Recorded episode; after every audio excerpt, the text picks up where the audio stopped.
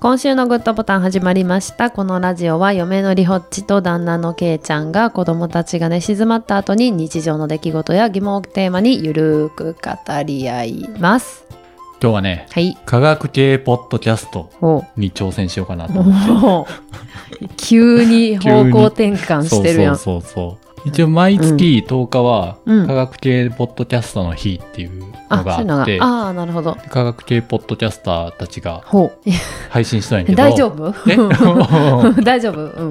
で、今日、配信は11月3日。はい。で、今月はね、この、11月3日から9日の間に、発明にまつわるエピソードをこぞって配信して、ほう。 おで、10日のう。うん。科学系ポッドキャストの日に、うん。 Spotify のプレイリストに、ほう。サイエントークのレンさんがまとめてくれると。はで、あ。今回は、その科学系以外の人も参加していいですよっていう、おおなるほどね。ははははと一緒に盛り上げようかなと思って、ああ、なるほど。手を挙げました。勝手に。 それはさぞかし、プランがあるのでしょうな。プランね、一応考えたけど、お面白くなかったら、あかんから、リホッチもいっぱい喋ってほしい。はい。はい。 いきますよ。はい。まあ、リホッチはね、あうの、んあさうんあ、こなれんでパワーポイント作 ったんやばいやん。何してるいやいやパいワーや、ポイントです。さあ、ちょっと、ちょっとやめ てよ。絶対仕事中やったやいん。や、違う違う違作ったやん。う。違います。断じて。あ、怪しい、これは。土曜日仕事するって言って、実家に帰ってこうへんかったけど、実は家でずっとこれ作ってたんや。 そんなことはない。うわちょ、ちょっと準備しただけ。行きなさい。はい。まあ、うちのリホッチはね、はい。薬学部に6年間行ったから、うんうんうん。そうですね。普通の学部の人から言した ら、まあ、大学院生みたいな扱いかなと思って、うん。修士やんな。まあまあ、修士ではないな、もあう違う今は。あ、違うん今か。は学部やな。学部。う6年生の学部やからな。ーん。まあまあまあまあまあまあまあ、いいいいんですよ。まあまあまあまあ、大学院みたいなもんで、うーん。まあ、科学系っちゃ科学系かなと思って。まあそういうことになりうんますだね。から空手もいけるかなって思って。理系になっちゃうな。そう。うん。そうなんです。んでは、そんな、リホッチに、はいはい。 発明クイズ。おうはいはい。ノーベル生理学医絶対無理、学絶対賞無理、絶対無理、絶対無理。ノーベル賞とかマジのマジで興味ないもん。ノーベル生理学医学賞、ご存知でしょうか何のもう一回の、ノーベル医学生理学賞何生理学医学賞。医学生理学賞か。まあ、どっちでもいいや。うん。あるんですね。そう。生理学とはいはいか、はい。医学。ほうほそこう。で、はい。過去に、うん。医薬品のほう。開発、まあ、いわゆる発明ほで、まあ、いくつか受賞していますう。うん。が、まあ、有名なもの、うん。二つぐらい挙げてください。 えー、あ、物質を答えるってこと物質物質。えーっと、あのーじゃあね、えーっと、結核。結核それの結あれ核の、ああ、結核のあれや。サリ、違う違う違う違う、えー、なんだ、あの結核ね。ー結核のほら、三方先生あ三方先生のやつはあ、近い。おろ、お近いよ。医療漫画のジンに出てくるね。そうそうそうそうそうそうそそううそそう。抗生物質おうでしょそう。その抗生物質の名名前前ははちょっと待って、ちょっと待って。出るなんで出そんるなん言わちょっと待って出るかもしれん。いえ、出るんちゃう有名なんちゃや、うもう、有名有名。薬剤師やあったの、ら。じゃあな、ほんまに記憶力がもううんこみたいになってんねん。 もう最近何も出てこへんねん。えー、BCG の BCG。関係ちゃん。あ、違うちょっと待って、名前出てこへん。ちょっと待って待って待って待って。まあ、科学者の端くれとして答えて当然という。もうここまで言ったらもう正解でよ くないっていうか。 あの、抗生物質の名前やろうん。うん。それや。最初の文字言ったのか、うん、言うて。ペ。あペニシ リン。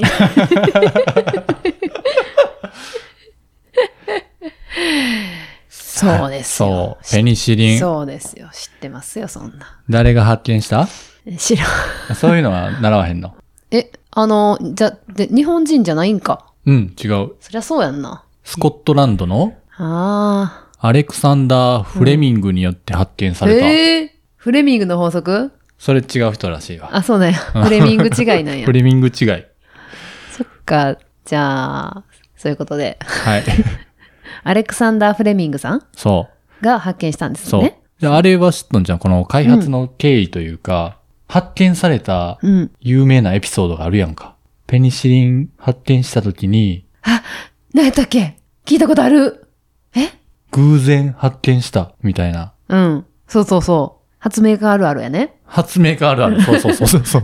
偶然、何かをしようとした時に偶然発見しましたってやつね。そうそう。それをね、セレンディピティっていうね。うーん。でもなんかあるんかな、そういうの。結構あるで。偶然発見するあるある。あのことみたいな。ーちょっとペニシリン置いといて、うん。バイアグラとか、うんうん。高血圧の治療薬として、あ開ー発中に、うん。男性患者の勃起があって、 あの、そっち方面で開発、あの、薬になあったあ、まあでもそういうののはありそうやな。そうそうそうそう。よく。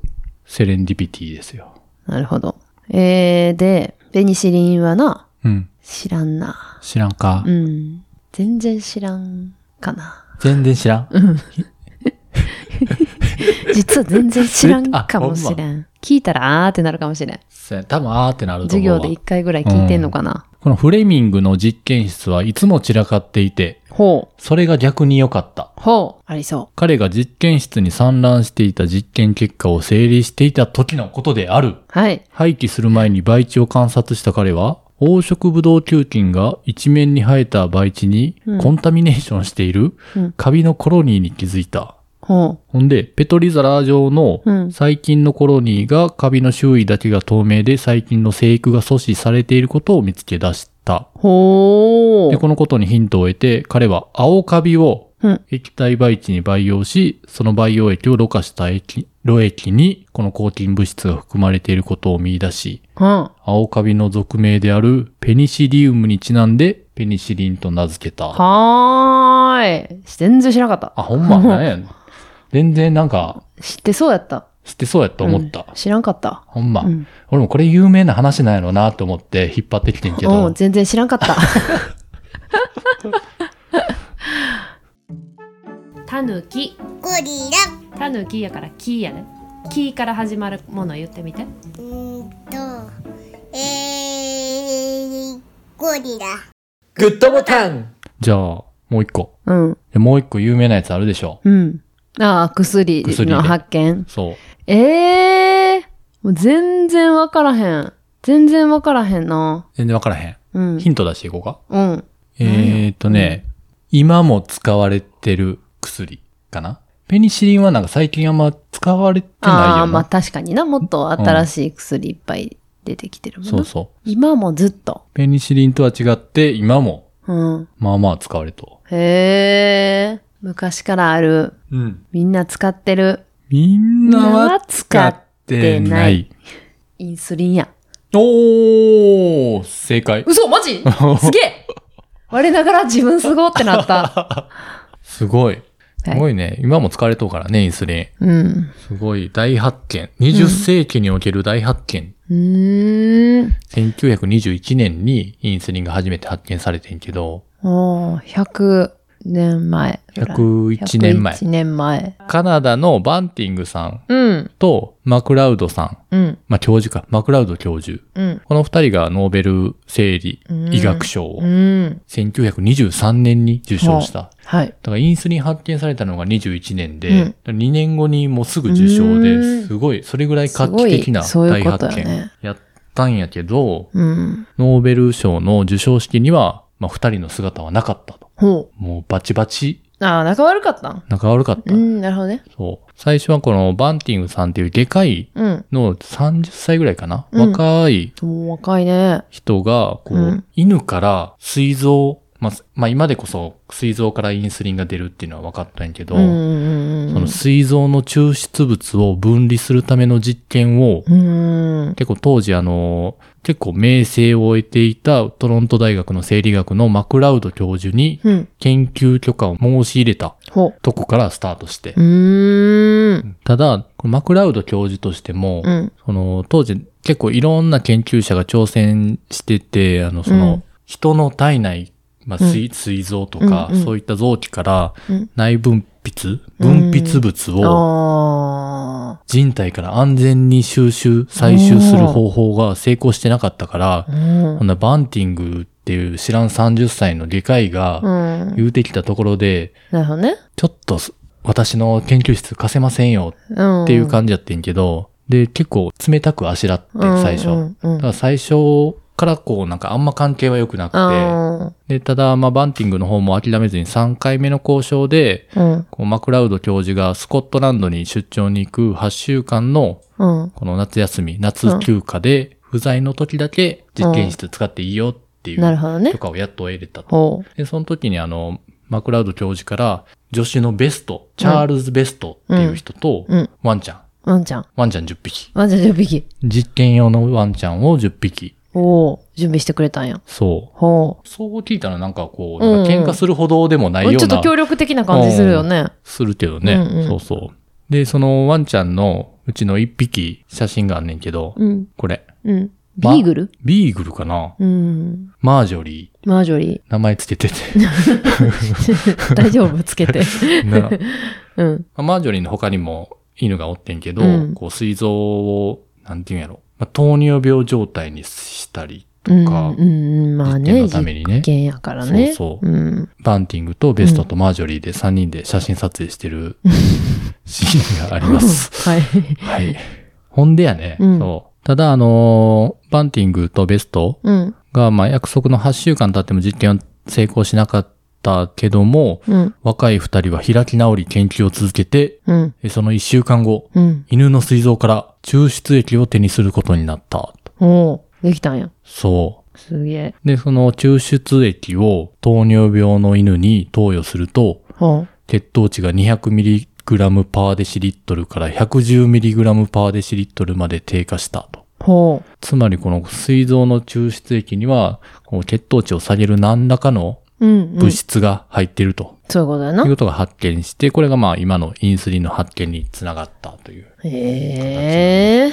で、次、あの、人にもこう投与すんねんけど、うん。 1922年1月、うん。バンティングとベストは、まあ、世界で初めてのインスリン投与患者さんの一人と言われてうる、ん。 14歳のレナード・トンプソン君。ほう。子に供やん。そうそうそううん。え膵臓の抽出物をうん。え早まって投与し、え重度のアレルギー反応を起こさせてしまった。うん。やっぱりこう、なんか、不純物が多くて、そういうことかまだこの犬から取った犬インスリン。あ、犬インスリンをそのままそうそうそう。やったんやな。で、最終的には、こう、マクラウド博士、教授がつく、連れてきたうん、科学者のコリップっていう人うんが、こう、生成技術うん。をモットーみたいで、うんその人が使用可能な形にインスリンを生成することで、うんこう、まあ、製剤化への道が進んでいったっていう形やねんけど、おーそうまあ、インスリンが発見される前は、うん。結構糖尿病の治療って飢餓療法、うん。もう食べたら血糖値が上がって、おうケトアシドーシスになってしまうから、うんうんうもんう。食べるなっていう治療がええあっ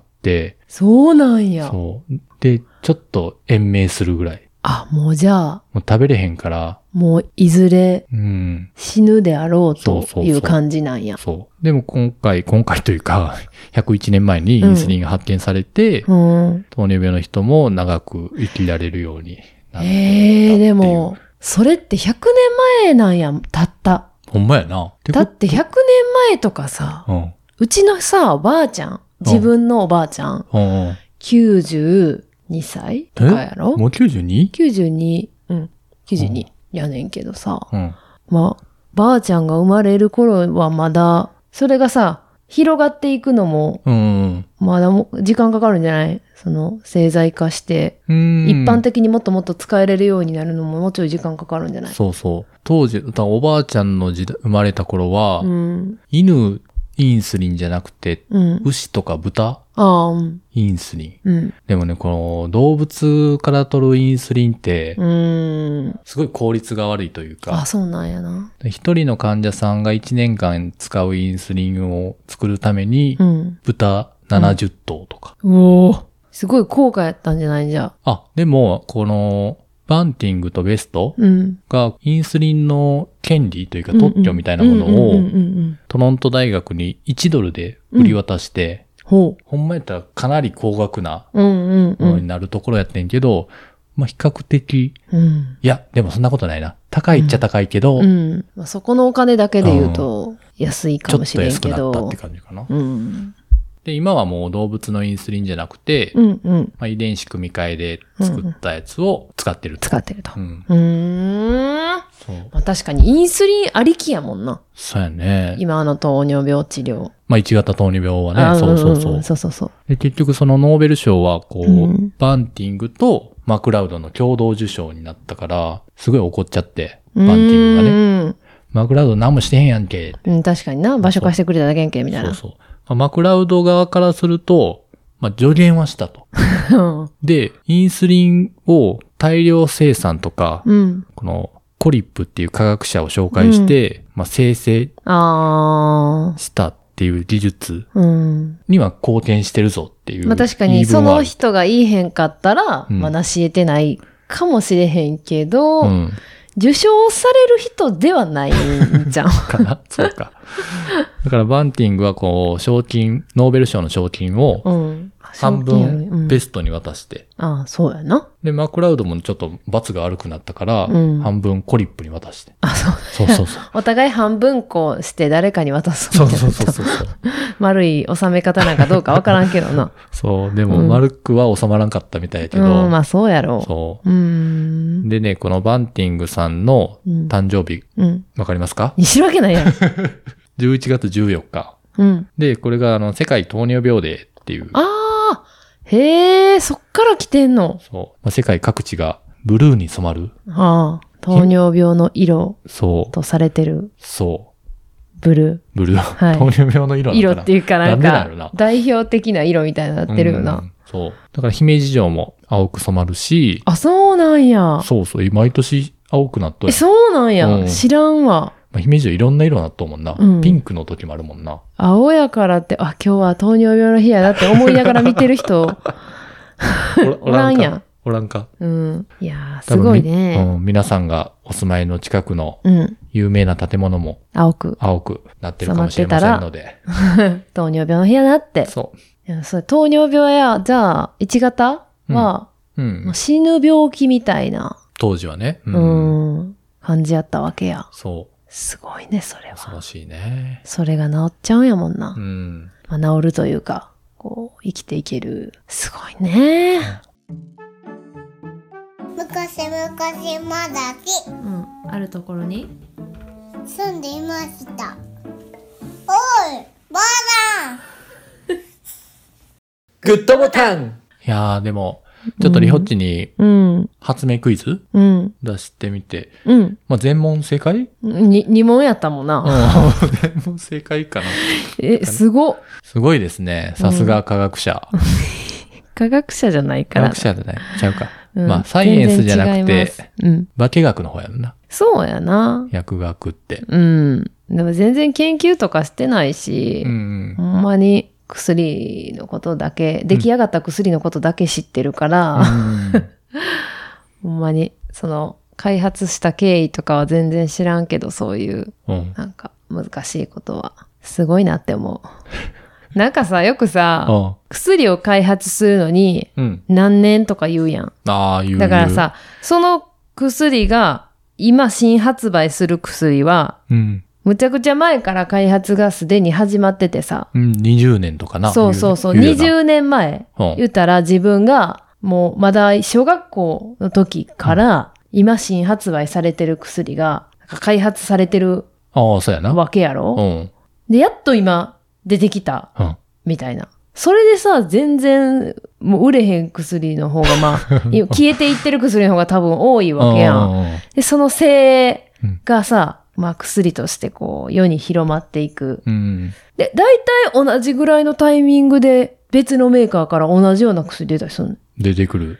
じゃあ同じように20年前、大体同じタイミングで、その開発に取り掛かってるってことやんな。あれ不思議やんな不思議。じゃないいつも思うねんな。ほんまなんか2、3年、まあ3、4年の間にうん5、6個出てくるやつとかあるもんね。そうそう。DPP4 の時すごかったな DPP 細川薬ね、糖尿病うのん薬。そうそう、糖尿病の子。またまたっていうね。いや、不思議やなって思う不け思議やど、んなでも20年前からなんかそう開発されてた薬がうん今出てきて、え、この薬すごい画期的や、みたいな、あなるってなんか、なんやろこっちがすごい遅れてる人みたいな。 なんか感覚あ、ほんまやな。20年前にもうすごい大発見やってなったやろね。そうそうそう。大発見した人今何歳みた いな。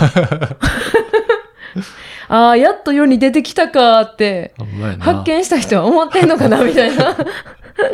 そのその時、人そのにうん時助けたかった人には届かへんもんね。そうそうそう。そういうことやん。うん。開発したって言ってすぐに助けれるわけじゃない。もう発見した人ももうヨボヨボになってからうん世に出てきてさ、うん。その人にとっては時代の感じちゃうやんみたいな。確かに。すごいよね。だから、ノーベル賞を受賞してる人はやっぱ、うん。結構年配の人多いもんね。まあそうやな。うんだから昔々からうん。それについて調べてたってことやもんな。でもそれで言うすと、ごいねバンティングは32歳うん。でノーベル賞受賞で、いや、若い。史上最年少。あ、そうなん。すごいね。あ、医学、生理学賞が最年少かあな。いや、すごいな。あの、あと、うん。おうとじゃあ20年後うん。わてらは50何歳や54、5。 4、5歳うん。になったら、どんな画期的な家電出てきてると思う、家電 家電家電家電か。そうやな。発明のあ、じゃあは薬、薬でもいいや。え、薬。画期的な何か。今何が出てると思う今満たされてないそう病気やろそう。まあ病気、満たされてないことなんでもいいよ。そこに開発の種があるんや。 きっと。発明の種が。発明の種があるんやね。ええちょっとあんまり詳しくないけどう、ん。やけどおう全身やけどしたら、あみたいなのあるやあ、うん。死ぬよね。ん。うん。それを、こう、貼ったら治る、みたいな。全身やけどうをん。した時に全身に貼ったら治るみそたういな。シート、シート。シート。貼ったら治るシート。貼ったら治るシートとかどうでしょうああ。あるよね。あ、もうあるんか。いや、ないけど、その貼ったら絶対すぐ治るみたいな、全身やけどのレベルではないけうど、ん。結構やけどやったらなんか、貼る感じのやつ多いよな。あるか。あるよな。うん。いや、でもそれ、そんなん全身に使えるわけじゃないかな。そうかう。ん。あとはね、もっと劇的にうん。髪の毛生えてもええと思うんやけど。あー、髪の毛ね。うん。あるね。まあ今も薬はあるっちゃあるけど、うん、そうやな。そんな劇的ではないもんうな。ん。進行を抑制するとかな。そうそうそう。髪の毛ね。髪の毛。それは、ありです。あり。あり。売れるで。だからさ、うん。 25年後に出るかもしれへん、その髪の毛の薬。今、今開発しようと頑張ってる人がおるからな。あ、そうか。そういうことじゃない そういうことやな。出るかもしれへんね。グッドボタングッドボタングッドボタングッドボタングッドボタングッドボタングッドボタングッドボタングッドボタンいや、でもね、今回あの、発明エピソード、うんうんちうょん。っとちょっと事前準備してみてんけど、うんうんうんうん。これ準備しながら喋る人ってすごい大変やな。準備しながら喋る人なその、ポッドキャスト配信で、例えば台本用意して、ああ、配信までに、そうそうそそういう、いろいろ調べて、う。うん。まとめて、うん。やるみたいなう。ん。めちゃめちゃ時間いるやん。確かに。情報系のものはそういう感じのやり方になるんかうな。ん。ファラケはね、あらけやね。準備なしの方が いい。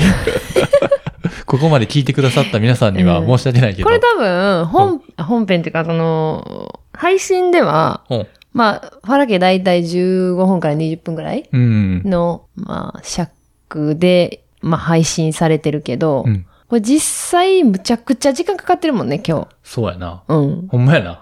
ケイちゃんが急になんか汗かき出して、やばい、汗がって言って、一回中断して、リホッチ一回スパイファミリー見てるから ね、しゃ、喋られへんで。喋られへんってなって、えちょっともう、リホッチちょっとゆっくりしといてくれるとか言って、 まあ、思ったままを思ったように喋るっていう、うん。それがまあ、ファラケのスタイルやなっていうのを今回改めて思い知らされた んで。それで、はい。次回からは、はい。いきますんで、はよろしくお願いします。い。ご清聴ありがとうございました。はいえー今週のグッドボタンお開きです。ハッシュタグファラケにてご意見ご感想お便りお待ちしております。さよなら。